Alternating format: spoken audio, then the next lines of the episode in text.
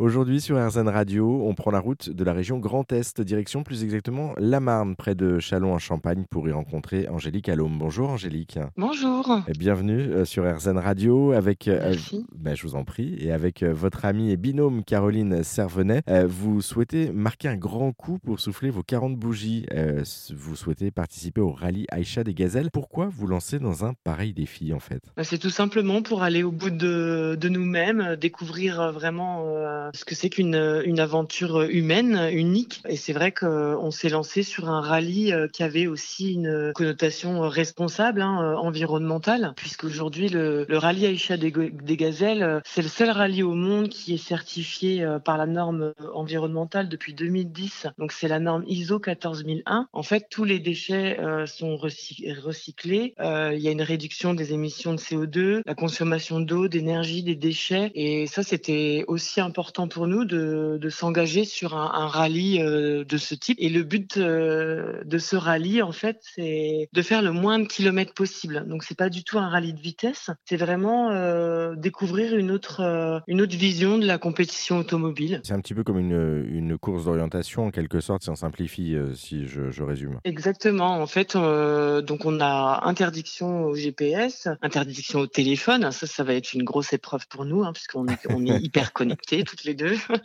Euh, donc on dépose nos téléphones et en fait on se, on se déplace qu'à la boussole. Le but étant de faire moins de, le moins de kilomètres par jour entre le point A, le point de départ et le point d'arrivée. Sur cette, euh, sur cette piste, en fait, il faut qu'on trouve des balises et à chaque euh, balise validée, en fait, euh, si on fait plus de kilomètres que prévu, on a des points de pénalité. Et si on fait appel à l'assistance, par exemple, on est embourbé, on n'arrive pas à s'en sortir, si on fait appel à l'assistance, on a aussi des points de pénalité. Donc le but, c'est vraiment de s'entraider entre gazelles, puisque si on voit un équipage, vu qu'on n'est pas tenu par la vitesse, si on voit un équipage qui est en difficulté dans, dans le désert, évidemment, on va peut-être faire un détour pour aller les aider, parce que nous, quand on va être embourbé, bah, on aimerait bien que les autres le fassent aussi. Ouais, c'est la solidarité en fait qui, qui prend le dessus, si je résume euh, et si je comprends bien. Exactement, exactement. Une, une petite question, parce que du coup, vous l'expliquez, il y a une aventure humaine d'un côté, il y a euh, l'aventure aussi euh, solidaire de l'autre. On, vient de le voir, vous l'expliquiez euh, sur cette partie-là, mais il y a aussi une aventure solidaire au sens large, parce que vous apportez aussi quelque chose aux, populations locales, vous, apportez un soutien. Alors en fait, euh, c'est en partenariat avec l'association Cœur de Gazelle. Donc l'association Cœur de Gazelle, elle a été créée en 2001. C'est une, ancienne gazelle qui a créé cette association en fait. hein. Et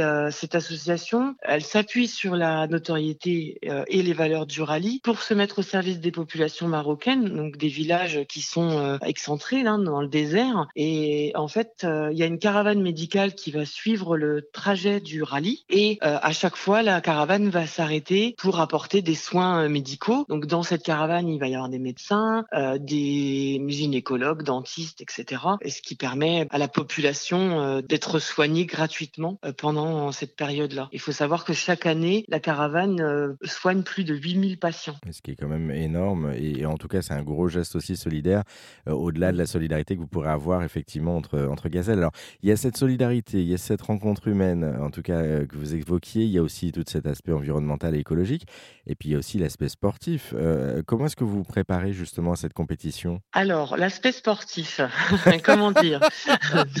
Nous sommes pas Oups. du tout sportives et c'est pas du tout une condition pour participer au rallye. C'est vrai que c'est physique, hein, ça c'est sûr. Il faut supporter la chaleur. En moyenne, on descend 250 fois par jour du véhicule, donc quand même, on gravit les dunes pour aller voir le cap, euh, pour aller voir le boussole, puisque la boussole, on ne peut pas l'utiliser dans la voiture puisque c'est magnétique. Donc, euh, du coup, avec un tableau de bord magnétique, ça peut fausser notre cap. Donc, il faut vraiment sortir à chaque fois du véhicule pour retrouver euh, notre cap. Donc, oui, après, on aimerait bien peut-être se préparer un peu sportivement, mais bon, c'est pas notre priorité. Euh, Notre priorité, c'est vraiment d'y aller et du coup de récolter les fonds nécessaires pour ça. et, et du coup de profiter aussi, je, je présume, entre amis. Euh, Oui. On va parler justement des fonds. Euh, vous abordez le sujet. Il en faut justement de l'argent pour, euh, pour partir.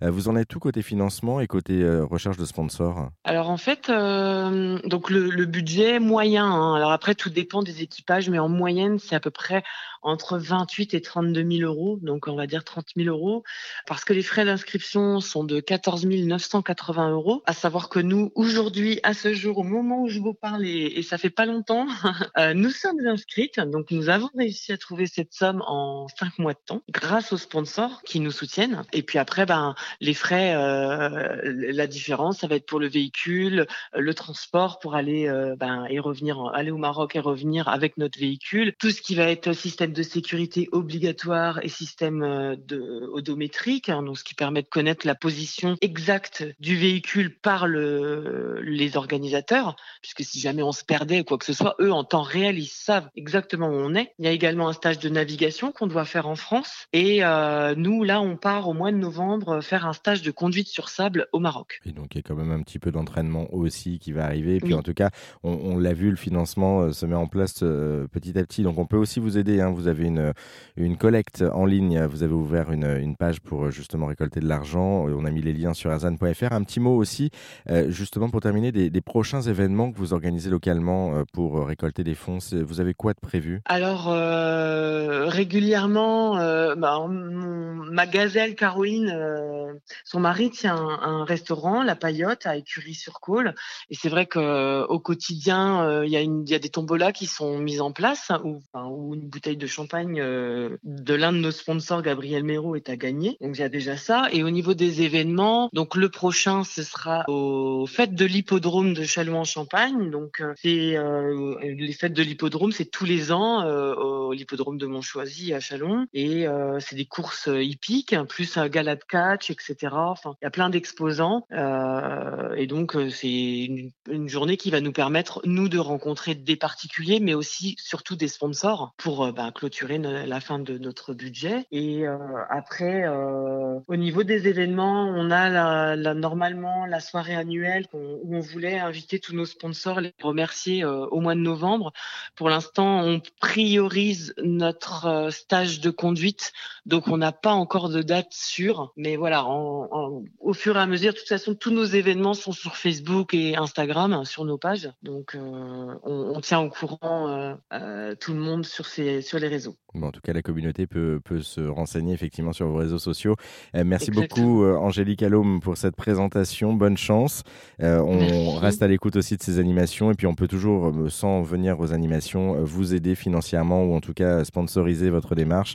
on a mis tous les liens justement sur rzn.fr pour, pour, celles et ceux qui seraient intéressés pour, pour vous aider. je rappelle que le départ, lui, est prévu pour mars 2023. Donc, oui, le 3 mars à Nice. Voilà, ça approche. Allez. Oui. bon courage en tout cas. Merci.